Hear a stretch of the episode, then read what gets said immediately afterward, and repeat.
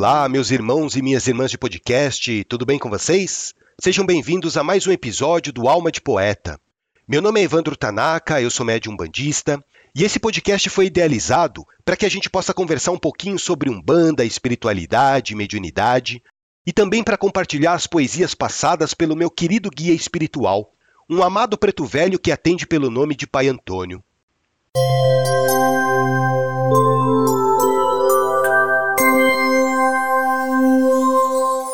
Por falar em poesias, eu quero iniciar o episódio de hoje recitando uma poesia para vocês que conta a experiência reencarnatória sofrida de um espírito que hoje trabalha na linha dos baianos.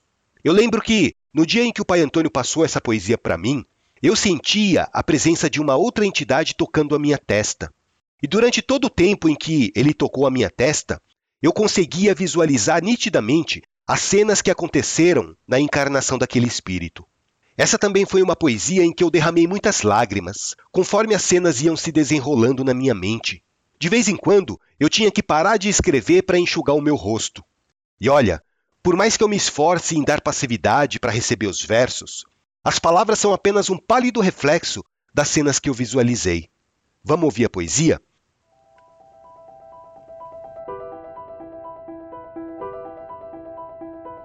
Eu nasci no agreste do sertão onde as plantas crescem retorcidas, onde o sol queima as pedras no chão e as pessoas vivem esquecidas.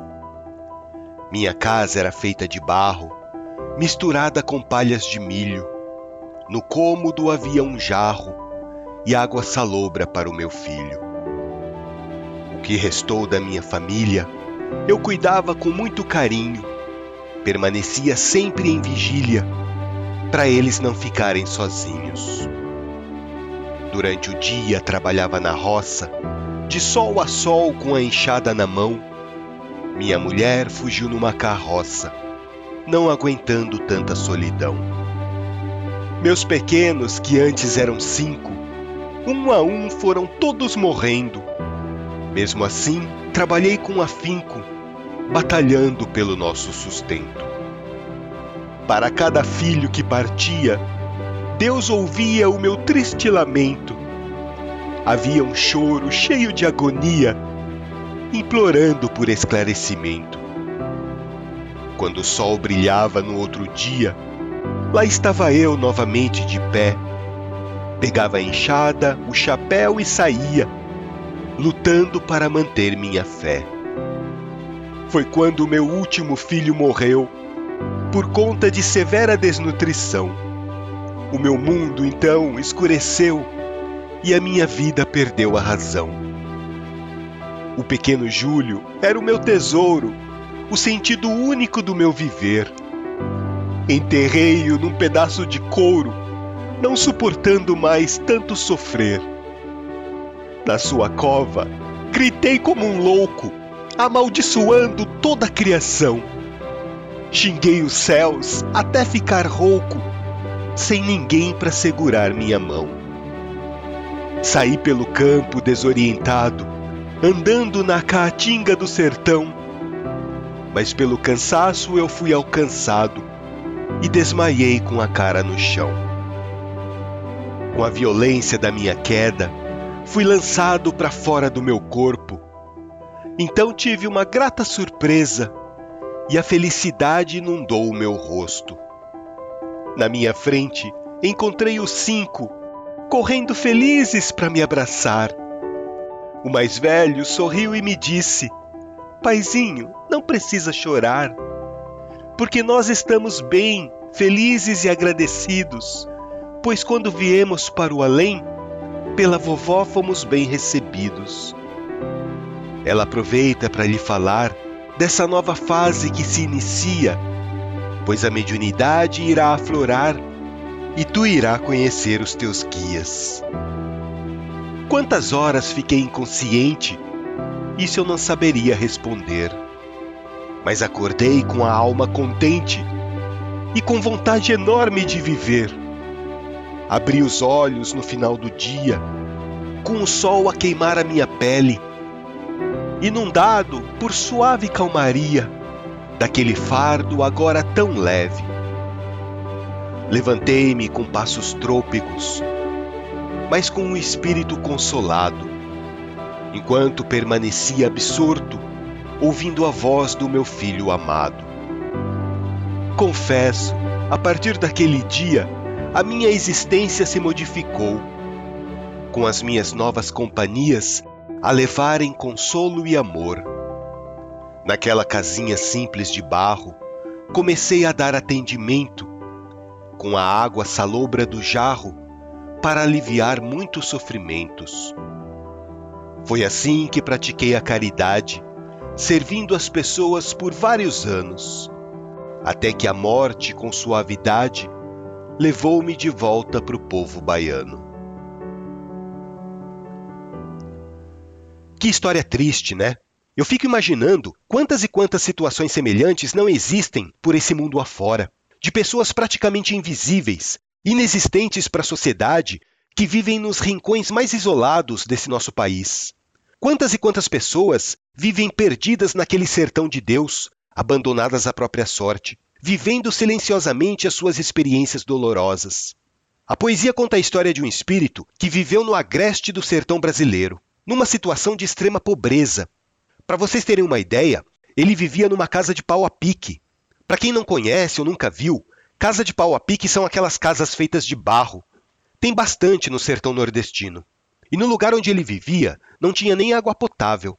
É uma situação assim inimaginável para quem vive num centro urbano grande como São Paulo, né?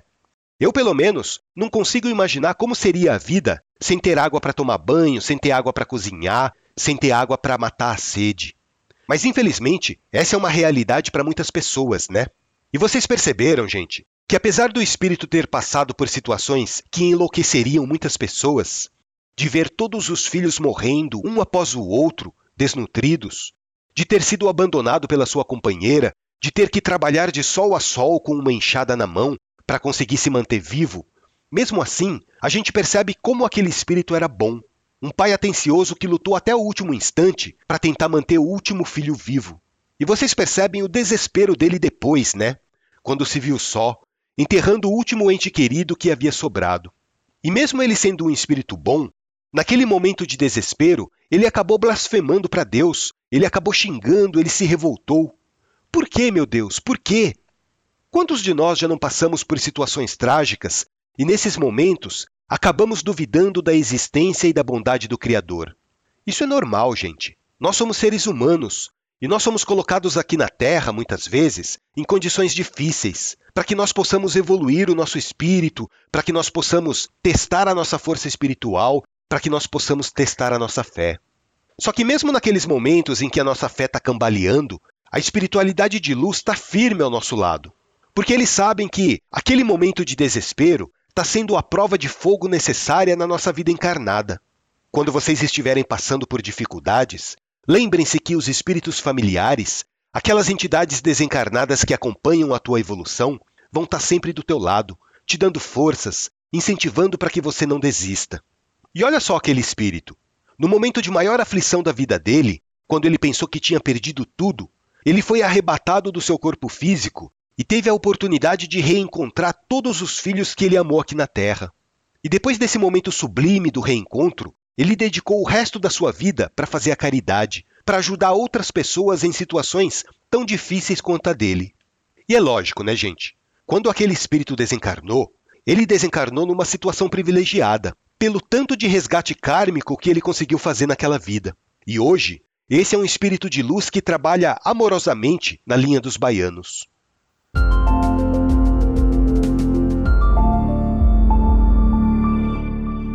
Bom, agora mudando um pouco de assunto, eu queria conversar com vocês sobre um costume que existe em quase todos os terreiros de Umbanda.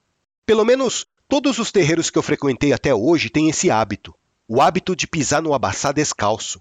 Para quem não sabe, abaçá é aquela parte interna do terreiro onde se forma a corrente mediúnica, onde os médios incorporam, onde as entidades dão atendimento. Por que, que existe esse costume de entrar descalço no abaçá? Bom, para mim, isso é mais do que um costume, né? Isso é uma necessidade. Mas vamos lá. Eu vou tentar explicar para vocês as razões do porquê existe essa necessidade. Algumas casas chegam até mesmo a exigir que as pessoas tirem os sapatos antes de entrar no abaçá. Vamos conversar primeiro sobre a origem histórica dessa prática. O que o sapato representava para o negro escravo, para o negro recém-liberto do cativeiro. Nos séculos passados, no tempo da escravidão, andar descalço no Brasil simbolizava a condição de escravo, porque os escravos eram proibidos de ter sapatos, né? Eles tinham que andar descalços. Vocês sabiam disso? Daí o que acontecia? A primeira coisa que o negro fazia quando recebia sua liberdade era arrumar um par de sapatos. Para eles, o sapato era sinônimo de liberdade. Quando eles calçavam os sapatos, eles estavam calçando também o status de homem livre. Era como se, de uma certa maneira, simbolicamente, eles se auto-incluíssem na sociedade. Vocês entendem? Só que quando começaram a surgir os terreiros de candomblé e mais tarde os terreiros de umbanda, os negros começaram a deixar os sapatos de lado quando eles entravam no terreiro, porque para eles, lá no fundo, o sapato simbolizava a sociedade branca opressora, aquela sociedade que trouxe tanto sofrimento para a vida deles. Quando os escravos libertos e os descendentes de escravos entravam no terreiro, era como se eles estivessem voltando para a mãe África. Eles queriam esquecer que estavam nas Américas. Eles queriam esquecer da existência do homem branco. E como o sapato naquela época era sinônimo de status da sociedade branca, eles faziam questão de tirar os sapatos e deixar do lado de fora do terreiro. Porque eles queriam viver naquele momento o retorno às suas origens, da maneira mais intensa possível. Então, os negros que viviam no Brasil cultuavam os seus orixás descalços, da mesma maneira que eles cultuariam se estivessem na África. Bom, esse é o lado histórico da coisa, né? Agora vamos entender essa prática por um outro lado, pelo lado energético. E esse é o ponto mais importante pelo qual nós permanecemos descalços no Abaçá até os dias de hoje. Quando você está usando sapato ou chinelo, qualquer coisa que impeça que o seu pé toque diretamente no solo, a energia que corre pelo seu corpo não flui, ela não é descarregada. A partir do momento que você pisa descalço no chão, o seu pé funciona como se fosse um fio terra, sabe? Toda a energia negativa que você carrega vai ser atraída pela força telúrica. E isso vai facilitar muito a limpeza fluídica que a equipe espiritual vai fazer no seu corpo. Quando você encosta a planta do pé no chão, naquele solo sagrado, que está sendo trabalhado energeticamente pela espiritualidade, acaba ocorrendo uma transferência energética muito importante para que você se sinta bem. Eu, sinceramente, não consigo pisar num terreiro de umbanda calçando sapatos. Eu começo a me sentir mal se eu não ficar descalço. Pode estar tá o frio que for, eu vou estar tá sempre com o meu pé descalço pisando no chão. Sem contar, gente, que nós encarnados andamos por lugares que nem sempre têm uma energia boa, né? E o sapato acaba acumulando uma sujeira espiritual muito pesada. Quando a gente sai de sapato na rua, é como se nós estivéssemos pisando em esterco. E aquele esterco energético vai se acumulando na sola do sapato e vai poluindo os lugares onde você pisa. Inclusive, eu acho um hábito muito salutar de você tirar os sapatos quando você for entrar dentro da sua casa. Porque assim, você não vai sujar o chão e você não vai poluir energeticamente o ambiente onde você mora. Bom, e tem um outro ponto também.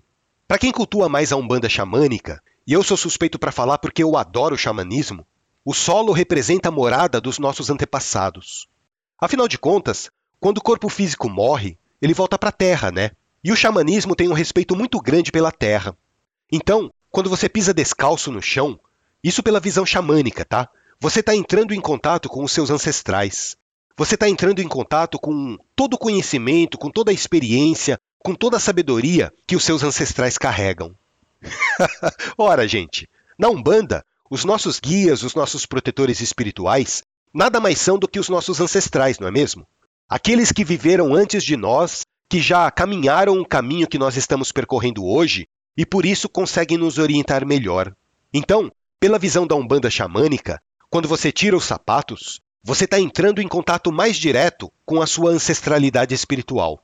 E sem contar, né, que é muito bonito também você tirar os sapatos em sinal de respeito, em sinal de humildade. Quando nós tiramos o sapato dentro de um terreiro, nós estamos nos colocando em pé de igualdade com as outras pessoas.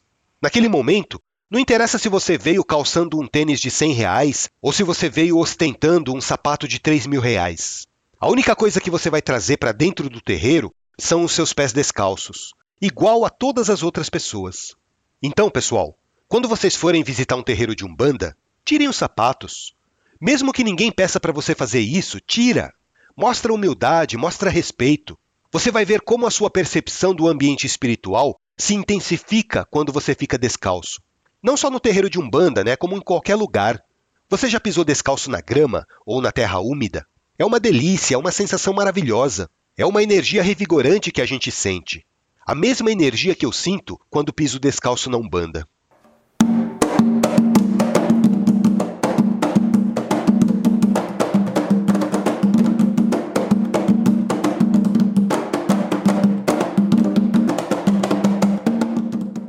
E agora eu queria aproveitar esse episódio para fazer um agradecimento especial para Fernanda. A Fernanda que mora em Santo André. A Fernanda é jornalista e também tem um site muito bacana que se chama Eleve-se. Ela entrou em contato comigo um tempo atrás, dizendo que acompanha os episódios do Alma de Poeta e, como forma de agradecimento, ela colocou um link no site dela, na página principal, com os últimos episódios do podcast. Então eu deixo aqui os meus agradecimentos para você, Fernanda, pelo seu carinho, por você ter aberto um espaço na sua página para divulgar o nosso podcast. Muito obrigado. E vocês que gostam desses assuntos sobre espiritualidade, acessem o site da Fernanda, que tem muita coisa legal. Tem um conteúdo bem bacana lá. Ela publica artigos sobre autoconhecimento, astrologia, espiritismo, sobre numerologia, umbanda, tarô. É muito bacana os assuntos que ela divulga lá no site. Se você ficou interessado, o endereço da Fernanda é eleve-se.com.br. O eleve-se é com tracinho, tá? eleve-c.com.br. Muito obrigado mais uma vez, Fernanda, pelo seu carinho. Desculpa a demora para te dar um retorno dessa gentileza que você teve de divulgar o podcast no teu site e conte comigo sempre que você precisar de alguma coisa. E eu vi um artigo muito bacana que a Fernanda publicou no site dela, que fala sobre a mensagem de um Exu sobre a pandemia. Eu vou pedir licença para Fernanda, eu vou pedir autorização dela para ler essa mensagem aqui no podcast que eu achei muito bonita. A mensagem fala o seguinte: Enquanto os interesses estiverem voltados para os próprios umbigos, na individualidade de cada ser humano, o coletivo vai sofrer pelas mazelas que irão acometer o planeta. A guerra de hoje é invisível, não usa armas de fogo e nem força física. As forças trevosas usam o silêncio e o invisível para atingir a coletividade. Mas existe um caminho para que não sejam atingidos por essa peste perniciosa. O caminho é a caridade pura. No dar ao próximo aquilo que ele necessita. Em enxergar a dor do outro, em enxergar ao próximo que lhe falta, seja alimento ou cobertor. Portanto, meus caros, se um necessitado bater à sua porta, não negue ajuda. Não negue o alimento a quem tem fome, ou o cobertor a quem passa frio. Se tiver apenas dois ovos, entrega um. Se tiver apenas um cobertor, Entregue e fique sem nenhum, porque tu é mais abastado do que aquele pobre espírito sofredor. O bem, o amor e a ação protegerá todos vocês de todas as ameaças invisíveis que assolam o planeta. Acreditem, só o amor e a caridade são capazes de tirá-los desse tormento. Comece hoje, não espere uma oportunidade. A oportunidade se apresenta diante de cada um, sem qualquer necessidade de buscar o momento ou a ocasião. Essa mensagem foi recebida durante uma sessão de desenvolvimento mediúnico num terreiro de Umbanda aqui em São Paulo e foi publicada com a permissão do plano espiritual. Muito bonita essa mensagem, né?